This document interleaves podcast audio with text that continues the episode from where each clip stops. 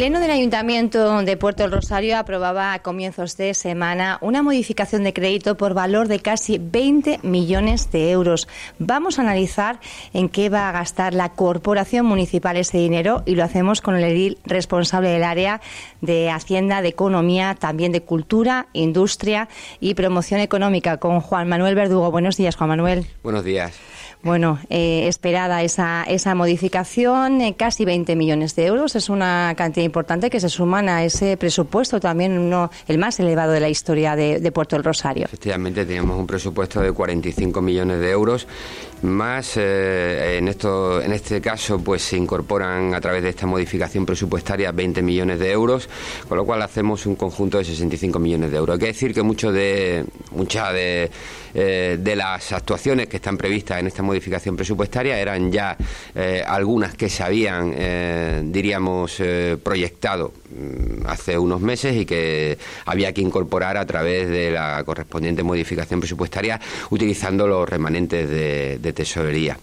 Eh, igualmente eh, hay que decir que no solamente es esta cantidad, porque eh, a través de la modalidad de transferencia de crédito, de transferencia y incorporación, una vez liquidado el presupuesto, se hicieron, se incorporaron además casi 15 millones de euros para, para adjudicaciones ya del año anterior y por tanto, estamos hablando de que a lo largo del ejercicio podemos estar hablando que, eh, en torno a una ejecución presupuestaria mm, sobre los 70 millones de euros. ¿Sobre los 70 millones de euros? Sí, teniendo en cuenta, como digo, esas eh, incorporaciones que además se han tenido que efectuar pues para ah, proyectos, por ejemplo, la rehabilitación del mercado, que tenía hecha ya una modificación presupuestaria en el cuarto trimestre del ejercicio 2021 por valor de más de un millón de euros, eh, pues esa incorporación que no está contemplada en esta que aprobamos en el Pleno, sí que se hizo automáticamente a través de incorporación.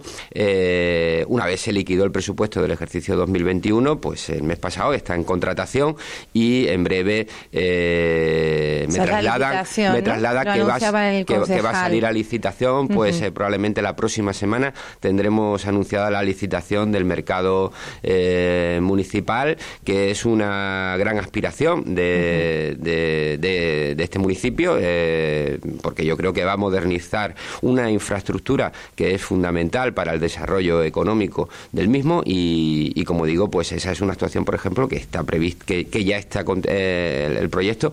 Otra, por ejemplo, era la rehabilitación del casco histórico, que también se aprobó en modificación presupuestaria en el mes de noviembre del ejercicio 2021, que era pues casi dos millones de euros y que de igual forma ya está prácticamente acabado el proyecto. Se ha incorporado eh, como digo, una vez liquidado el presupuesto, no contemplado en esta última modificación presupuestaria y también, pues eh, yo imagino que a lo largo del mes de mayo, junio, podremos tener la licitación de la rehabilitación del casco histórico, que es muy importante. Son todas las calles eh, en la parte baja del municipio de Puerto Rosario que va a poner en valor un lugar que yo creo que debe ser emblemático dentro de nuestro municipio para recuperar lo que es la esencia del antiguo Puerto Cabras.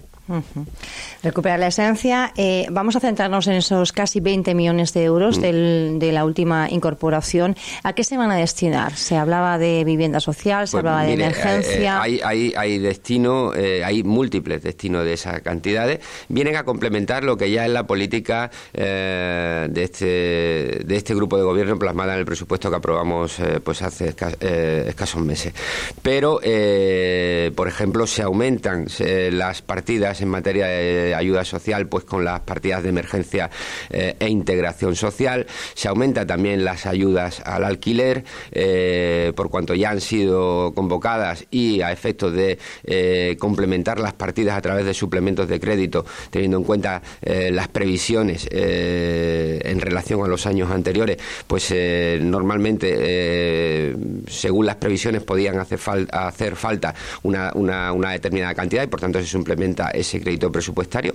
¿Y cuánto serían lo que se destina a ese tipo de ayudas este Por ejemplo, junto al crédito inicial y este suplemento de crédito en base a esa, a esa previsión, puesto que se convocó la, la, subvención, pues serían en torno a unos 300.000 euros. Eso hace que, que, bueno, que pueda, pues lo que, lo que, lo que han sido aproximadamente unas 320, 325 personas las eh, beneficiarias de la ayuda al alquiler en estos dos años eh, anteriores. Pero estamos en la tercera edición, está convocada. no sé cuándo concluye el plazo, concejal. Concluye creo que el próximo lunes o el viernes, no recuerdo bien cuándo concluye, porque la, Concejalía de Vivienda, hace, hace unos meses yo dejé de ser responsable de la Concejalía de Vivienda, pero sí que me considero, pues, eh, bueno, en parte, pues... Artífice de estas ayudas, por lo menos, De estas ayudas al alquiler, que, que, bueno, que fue una de las principales eh, líneas de actuación que se hicieron en materia de vivienda, fueron históricas, porque nunca el Ayuntamiento de Puerto de Rosario había cometido este tipo de, eh, este ¿Y qué tipo de ayudas. en concejal las ayudas? Pues se vienen a subvencionar eh, pues eh, una parte del alquiler, eh, además es compatible con otras ayudas que pueda recibir de la comunidad autónoma siempre que no superen el importe evidentemente de la renta y estén dentro de unos umbrales de renta del beneficiario evidentemente, pero en este caso pues normalmente es una ayuda de pago único de, de 750 euros mm, que equivale al pues a un porcentaje de la renta de, con un máximo de 125 euros mensuales de seis meses, eh, con lo cual tiene que haber acreditado el beneficiario que ha pagado esa renta y que por tanto se, se puede obtener puede, puede obtener esa ayuda. De luego está ayudando a muchas familias. Y que está el plazo abierto, e insisto, que quizá hay gente que esté escuchando la, la entrevista no conocía, bueno, pues puede informarse en el propio ayuntamiento y tratar todavía hasta a tiempo de mm. formalizar esa solicitud y de mm. ser beneficiario o beneficiaria de, esas ayudas al, alquiler. Más cosas también.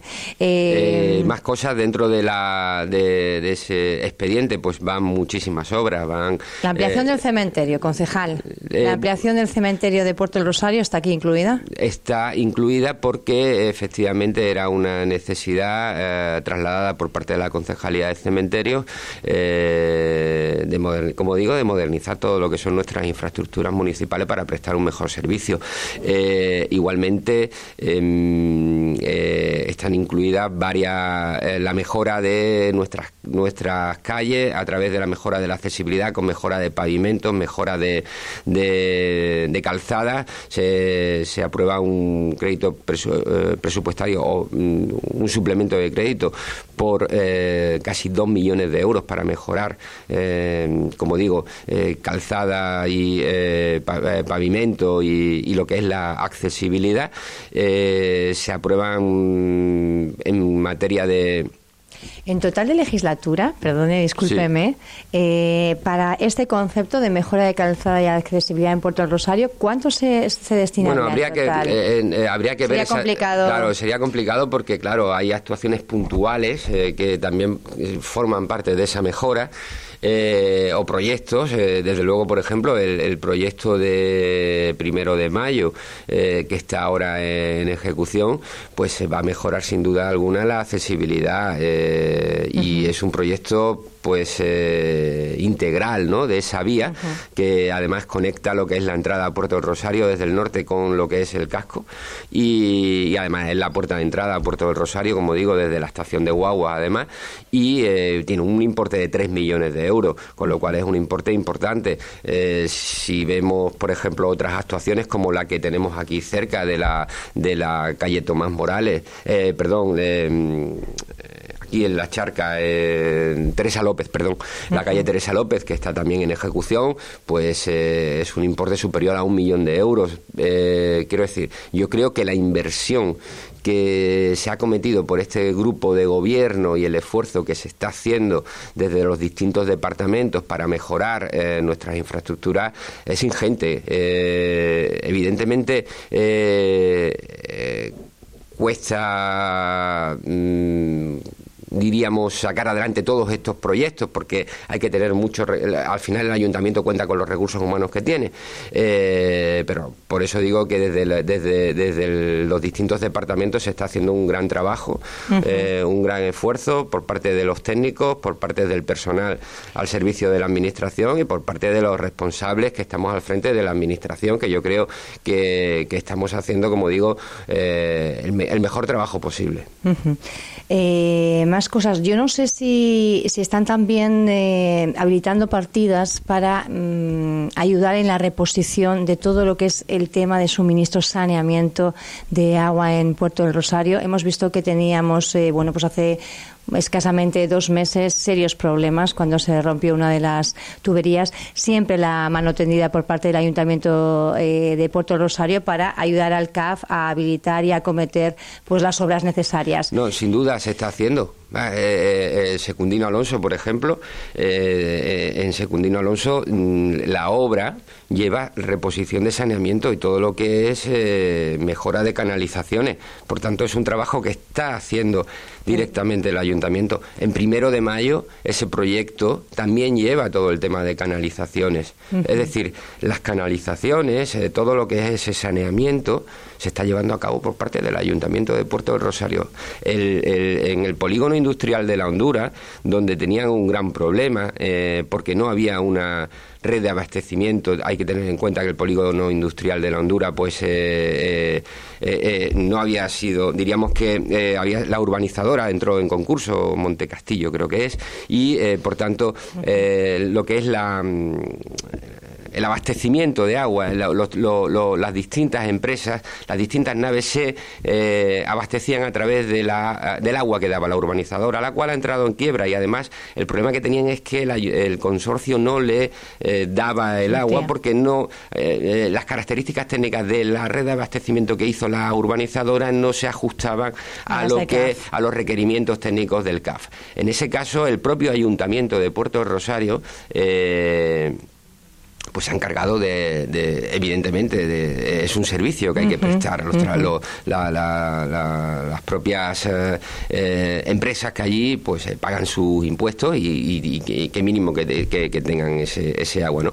Se, se, hizo cargo de la red de abastecimiento y, por tanto, como digo, casi todos los proyectos de obra que se están llevando a cabo llevan implícito, llevan explícito todo lo que es eh, el cambio de saneamiento que está siendo costeado a cargo de las arcas de este ayuntamiento.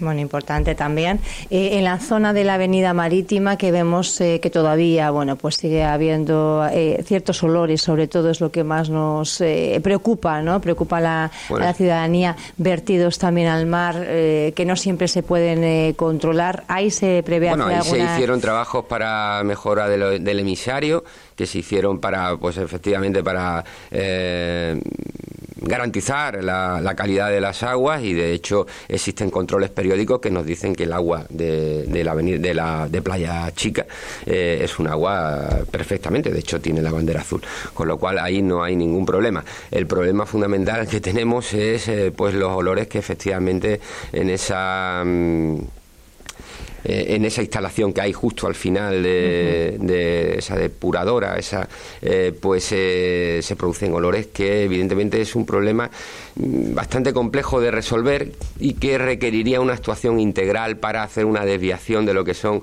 esas aguas a través de otras instalaciones que mm, en principio se está hay que trabajar de forma conjunta entre la comunidad autónoma y el propio ayuntamiento. De hecho, creo eh, creo, recordar que se estaba trabajando en un proyecto para hacer una derivación de eh, esa, esa distribución eh, de esas aguas. ¿no? yo creo que cuando ese proyecto esté finalizado, tengamos la financiación adecuada, pues ese problema se resolverá. Pero es una actuación, como digo, compleja y que además requiere un acometimiento financiero muy importante. Estamos hablando de muchos millones de euros para realizar una, una, una actuación de esa naturaleza. Pero por otra parte es una actuación eh, fundamental porque evidentemente lo que es la red de saneamiento es... Eh, y eh, eh, es fundamental para el desarrollo del municipio, sobre todo si quiere crecer, porque las capacidades que tiene en estos momentos, pues probablemente no están suficientemente dimensionadas de conformidad a lo que sería un crecimiento más allá de los, oh, pues no sé, 50.000 habitantes de Puerto Hablando Rosario. De, de, crecimiento y de desarrollo y sobre todo de ese objetivo, ¿no? De, hacer girar esa ciudad eh, al mar, que el mar sea importante con esa revitalización del casco histórico, el mercado municipal. Eh, jugaría también un, un, un, papel importante lo que es el tema de, DISA. ¿Cómo vamos ahí? ¿Qué pasa con el terreno? Eh... DISA, en DISA eh, pues estaba ya cometiendo pues lo que es el derribo de los muros. Eh, y evidentemente antes de, acometer lo que es la, eh, eh, el suelo, el solar, es una primera actuación. el futuro de, de, ese solar pasa por un parque cuyo proyecto está en camino, pero eh, de momento era importante poder ganar ese terreno al mar y hacer una primera actuación eh, con un importe, con una importe de licitación de algo más de 200.000 euros que consistía en derribar los muros y en prolongar el paseo por la parte frontal del solar y diríamos mm, ganar el terreno, aplanar el terreno y, que pueda servir pues de lugar pues para para, para, para ganar eh, la visualización del mar, en definitiva. Eh, lo que ocurre es que, evidentemente, había que hacer unas catas eh, para ver si ese terreno que había sido pues un lugar donde la DISA tenía unos depósitos de combustible estaban suficientemente descontaminados y en esas catas que hace la empresa adjudicataria de esa obra se detecta que hay que hay eh, pues eh, contaminación a, determinados niveles de profundidad. No es una profundidad eh, muy, muy a ras, pero sí ni, ni hay una gran contaminación pero sí que existen trazas en algunos de los lugares de la parcela, que por otra parte es muy grande.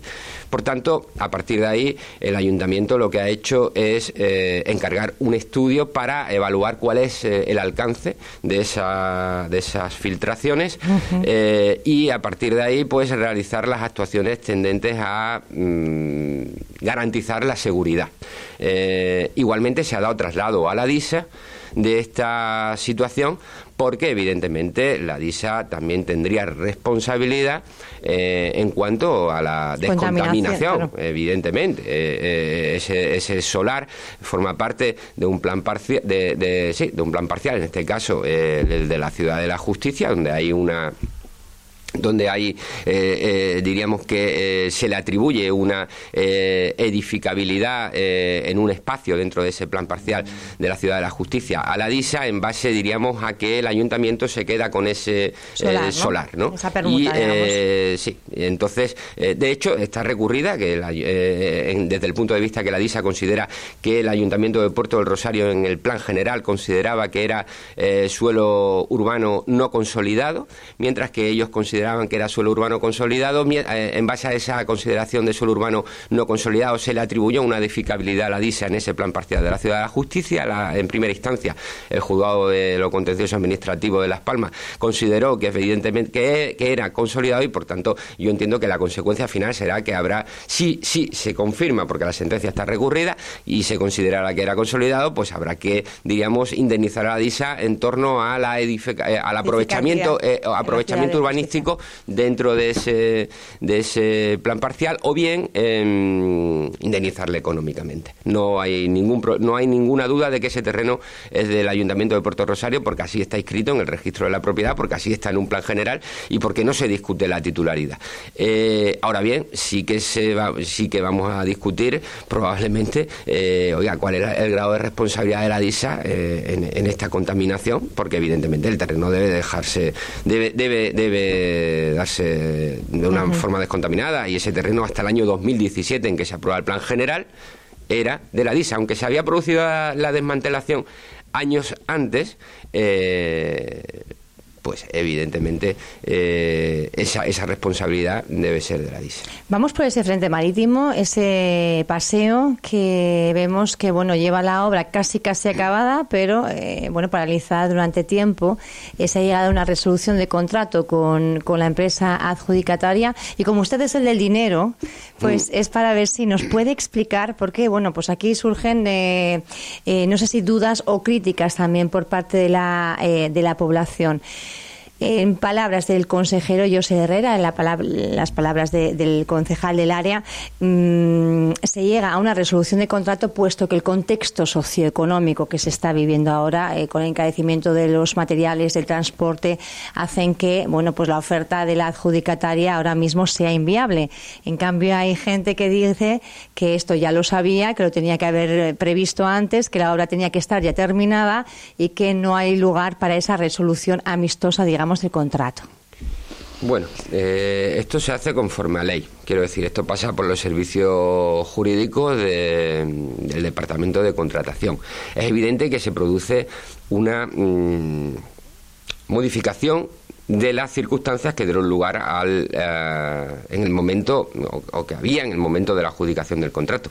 En el momento de la adjudicación del contrato no había habido una, una pandemia. Eh, y eh, por tanto los precios eh, eran los que en ese momento eh, se, encontraban. Se, se barajaban, ¿no? En un contexto, digamos, global. Efectivamente. Lo que ocurre es que con la pandemia pues se produce una alteración muy evidente de los eh, precios. Eh, en este caso, aquí el problema ha sido fundamentalmente lo que es eh, el, pavimento. el, pórfido, un material Es un material pórfido que es concreto, que estaba establecido en los pliegos y que tenía que venir de Asia, de China. ¿Qué pasa? Que los fletes se han encarecido. Sabemos lo que antes valía 2.000 euros, que valía un pues eh, un contenedor ahora vale 15.000. Eso encarece la materia, más allá de además de las propias fábricas a la hora de eh, del, suministro del producto, porque eh, en el momento en que se paralizaron, luego la puesta en marcha hace que la demanda sea superior a la oferta y por tanto el propio el propio material ya se ha encarecido. Si además le añadimos un coste adicional en esa naturaleza, pues evidentemente se multiplica el, precio. en ese en ese contexto, pues lo que ha llegado el, ayuntamiento y la, y la empresa es, decir, oiga, mire, existe la imposibilidad de, eh, de, llevar a cabo, mm, porque ahí ha habido una alteración mm, muy, muy, muy imprevista de las condiciones que dieron lugar al contrato. O sea, de hecho, la, la, propia, la propia administración, tanto el Estado como la propia comunidad autónoma, han aprobado sendas normas eh, donde se recoge la posibilidad de revisión de precios en base pues, a estas circunstancias. ¿no? Eh, en este caso, la, la, alteración es, eh, es muy, muy elevada, según me trasladan en contratación. Yo Es un asunto que no, no yo personalmente bueno, me interesa como, como, integrante del grupo de gobierno. por tanto, la solución que ven los oh, técnicos del departamento de contratación es que eh, para que sea lo menos gravosa para eh, cada una de las partes y que pueda encajar dentro de la legalidad administrativa, pues es hacer una resolución del contrato. Eh, y sacar ahora la licitación solo la parte que queda por ejecutar, que sería el pavimento, ¿no? Con otro material más asequible, seguramente más cercano. evidentemente, esa resolución del contrato eh, tiene que tener eh, la conformidad de los servicios jurídicos y de los servicios técnicos del departamento de contratación. Eh, no, no, como no cabe, no puede ser de otra manera. Una vez que eso se haya recabado, pues se aprobará y se volverá a licitar, pero ya solamente esa parte. Sería una, sería una licitación, pues únicamente respecto a esa unidad de obra, esa unidad de obra que sería la del suelo.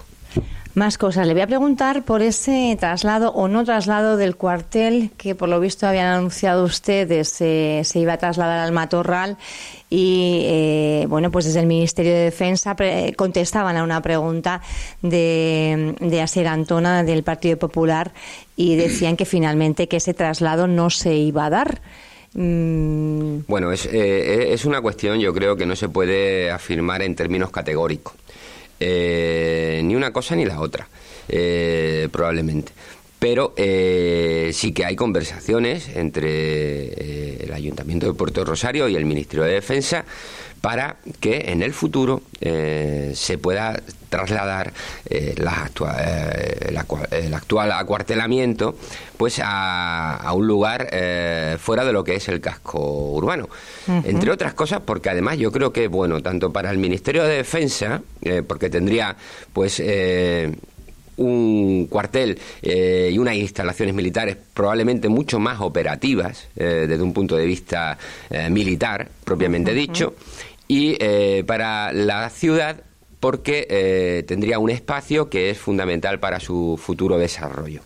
Por tanto, yo creo que eh, hay que ser eh, prudentes, yo creo que en estos temas hay que ser siempre prudentes. Yo me, gusta ser prudente en toda la vida. Yo creo que en estos temas lo que hay que hacer es trabajarlos desde, en este caso, desde el ayuntamiento, desde nuestros responsables a nivel eh, estatal, eh, pues en este caso la delegación insular, eh, la senadora eh, Paloma, el diputado Juan Bernardo, Juan Bernardo Fuentes, y hacer las gestiones oportunas, así como de, nuestra, de nuestros responsables políticos en la comunidad autónoma.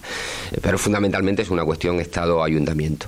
Entonces yo creo que esa debe ser la aspiración, que el acuartelamiento esté eh, pues en el lugar adecuado por razones de operatividad eh, para el propio ministerio y por razones de eh, desarrollo urbanístico para nuestro propio municipio.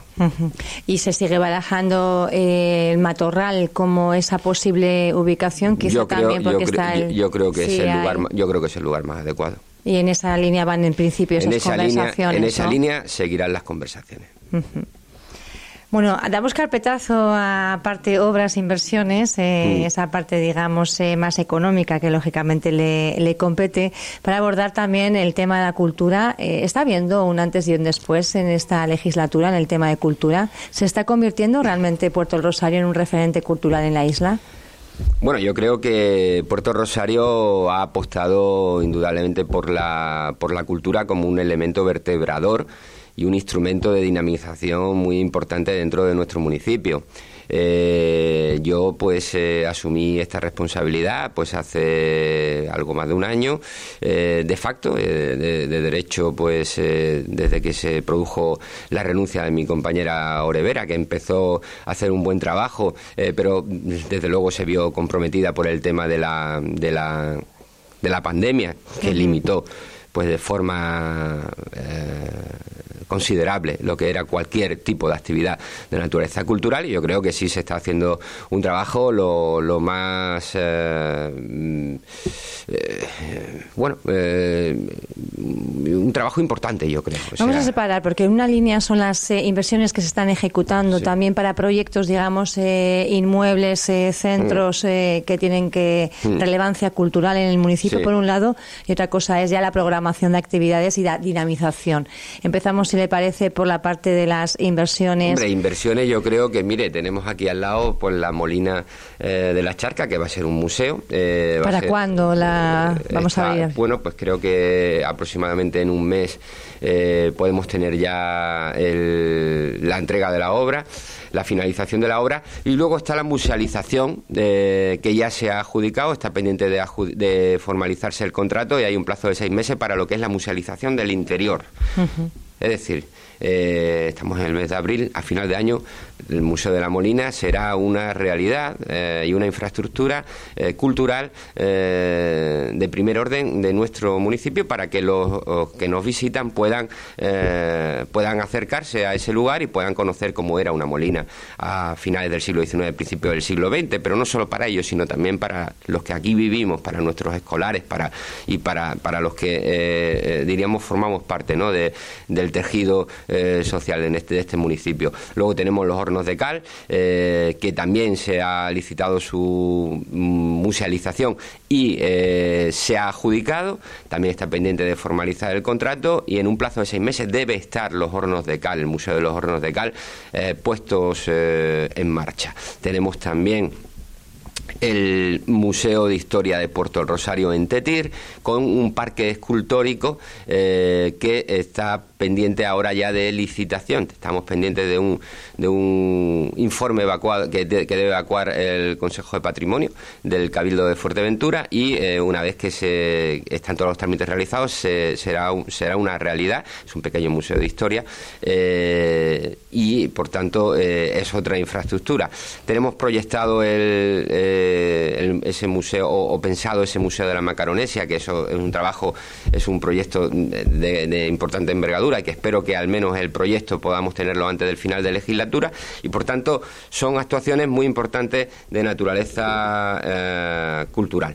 Eh, más allá de eso, la programación pues evidentemente la programación es, eh, es intensa. este mes del libro, con el 23 de abril, con numerosas actividades, ¿cuál es un poco el balance que hacen? Pues un balance positivo. Yo creo que la Plaza de la Paz estaba pues completamente llena el el sábado, eh, pues en el, en el musical de Abemus Teatro, de Librería de Fantasía, además teníamos a, la, a, una cuenta cuentos que era Gema, eh, que estuvo una hora y media aproximadamente con anterioridad, eh, y por tanto yo creo que fue un, buen día. Más, más enfocado a los niños, porque yo creo que hay que fomentar, fomentar esa lectura, los libros. de los niños, ¿no?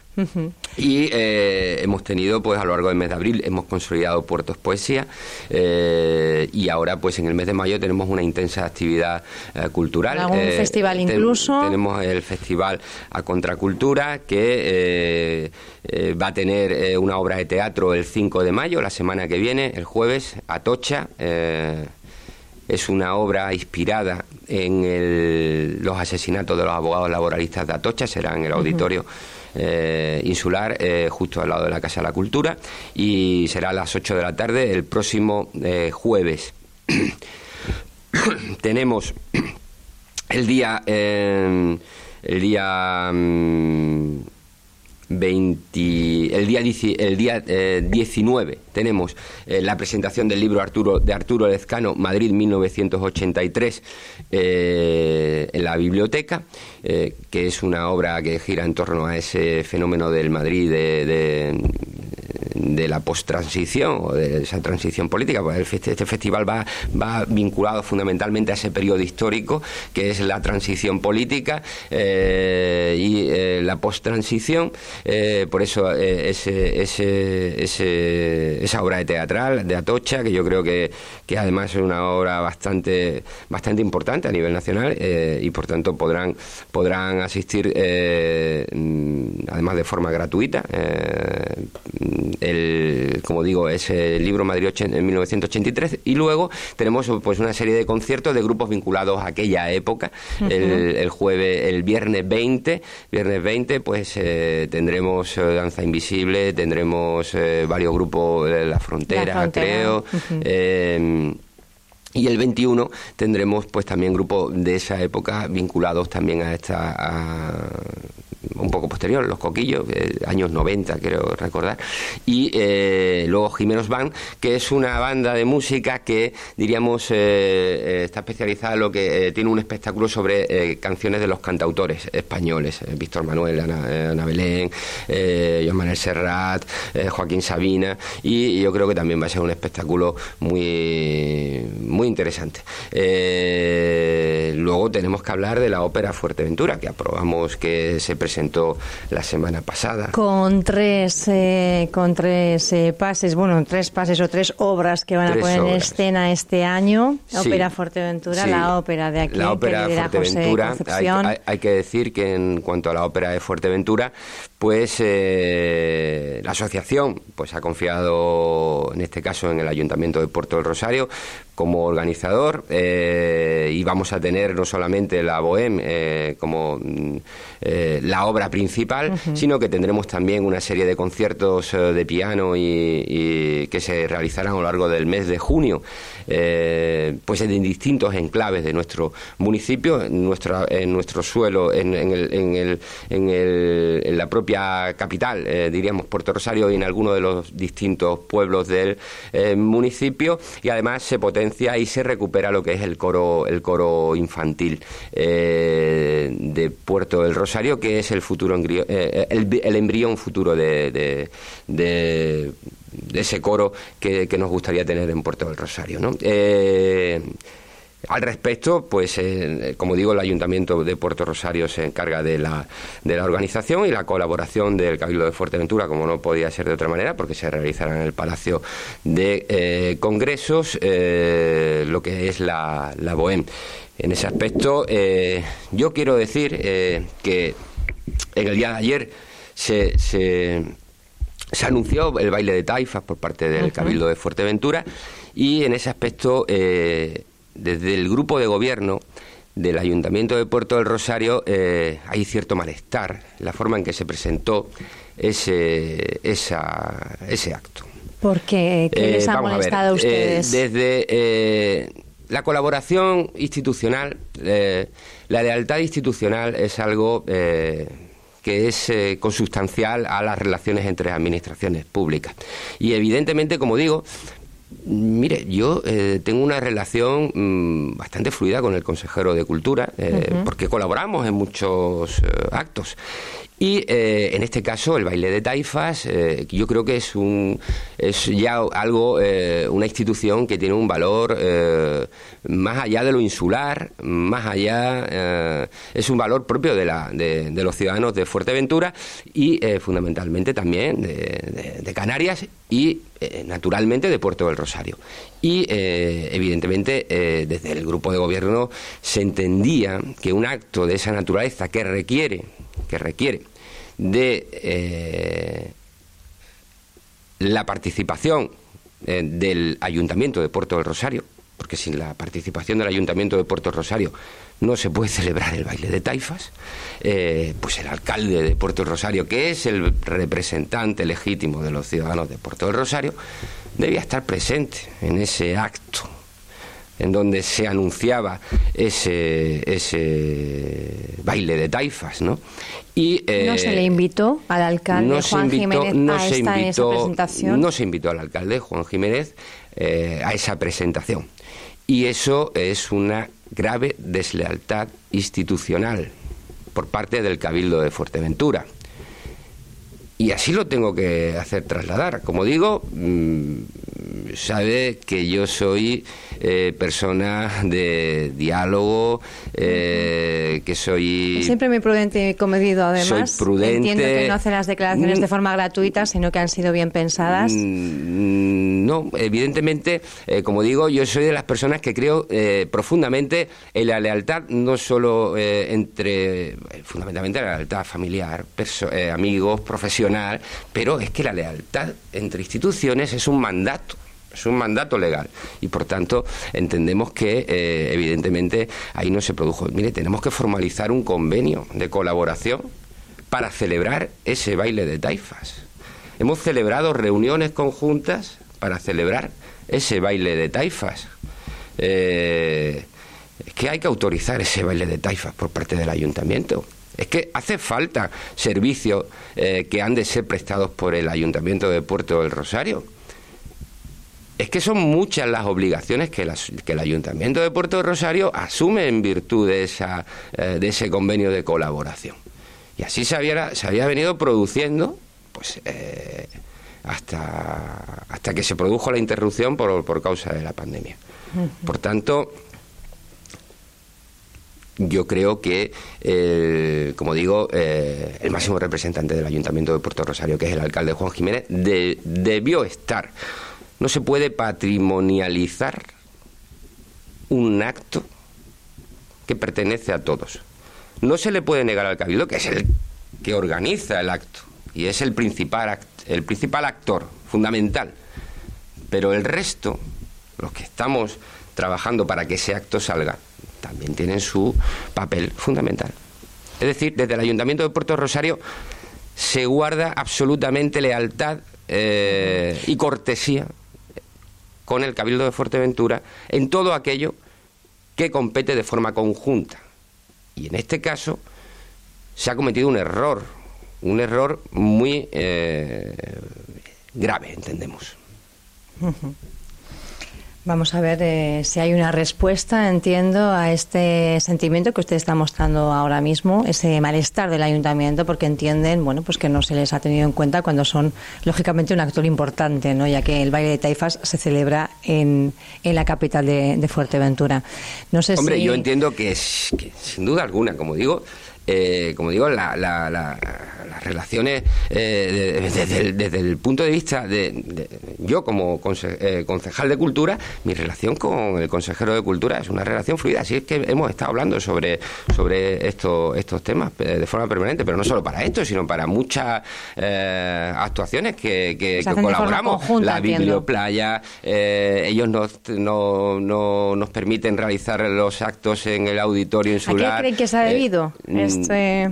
Miren, yo no, lo, no puedo dar ninguna respuesta. Será, será el Cabildo de Fuerteventura a través de sus responsables eh, los que tengan que dar una respuesta a, esta situación. Yo espero que la situación se encauce de manera adecuada y que el, festi en este caso el, baile de Taifa se celebre Ustedes eh, trasladaron de forma 29. este malestar cuando se hizo la presentación sin que cuando se dieron cuenta de que se había hecho pública esa presentación. Bueno, ayer ayer me consta que por parte del alcalde sí se ha dado traslado de esta situación. ¿Y había una respuesta por parte del, Cabildo de Fuerteventura hasta el momento o todavía no han respondido? Bueno, por parte del Cabildo de Fuerteventura, eh, creo, como digo, tendrán que dar una respuesta.